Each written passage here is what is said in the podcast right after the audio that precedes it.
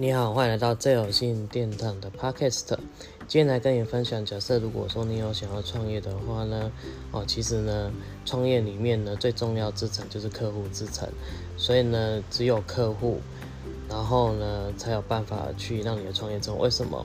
因为当你有产品出来的时候呢，你总要人购买嘛。所以你的产品可能就是提供服务给客户，解决客户的问题，还有就是客户的需求。这样子，客户呢就是透过金钱跟你价值交换，那企业就会有现金流，当然就起来了。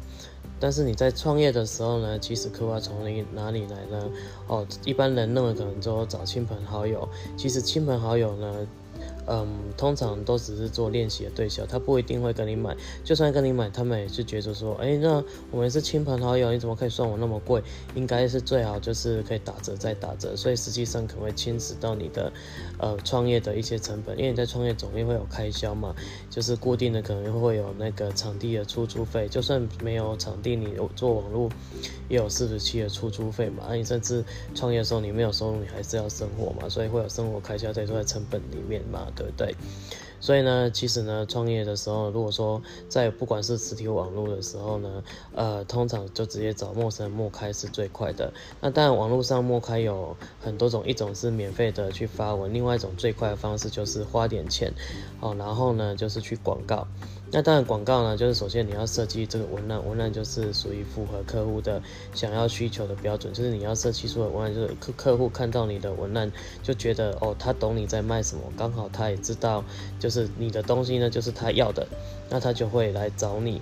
然后当然在找你的时候，以现在的网络形象来讲，他可能还有搜寻一些东西，所以这时候呢，你就是要做一些网站。那网站呢，就是会可以用那个他们通常都会用 Google，所以你可以做 SEO，或者是甚至写。一些文章就是这产品相关跟你的文案相关的，那这样子客户呢去搜寻之后比对，觉得哦，这就是因为你的前后的那个产品都是一致，文案一致，所以他们就会来找你。那也是一样哦，你网网络上呢就是设计一个流程，默开流程，那这个默开是广告，然后加刚刚的那个 Google，好。然后 SOP 出来之后呢，假设你到实体化，因为其实说说真的，现在你要做创业，其实网络也要做，实体也要做，所以你实体要怎么做？你实体也是要去默开。哦，默开的方式呢，就是你也是一样把网络的文案呢，哦，如果你想要一劳永逸，就网络文案设计一个 SOP 流程，那你在默开的时候，就是同样讲同样的话，去默开的话，就是比如说名片呢，或怎样去讲同样的话。那这样子呢，也就可以去，就是去主动去找到客户。一个是我通过网络广告是透过系统帮你找客户，一个是你自己去找客户。那你在找客户的时候呢，也是 SOP 流程，这样可以快速过滤客户的哪一些客户是你要的，哪些客户不是你要的需求，这样子。所以呢。这接着呢，在更好的方式，如果说你懂玄学的话呢，你可以在一个比如说你的固点，把你家居家的那个阳宅能量用好，就合适于事业。那么这样子呢，其实就可以相辅相成，让你的事业业绩呢，哈，透过虚数空间的能量来增强你，那你自然就会好了。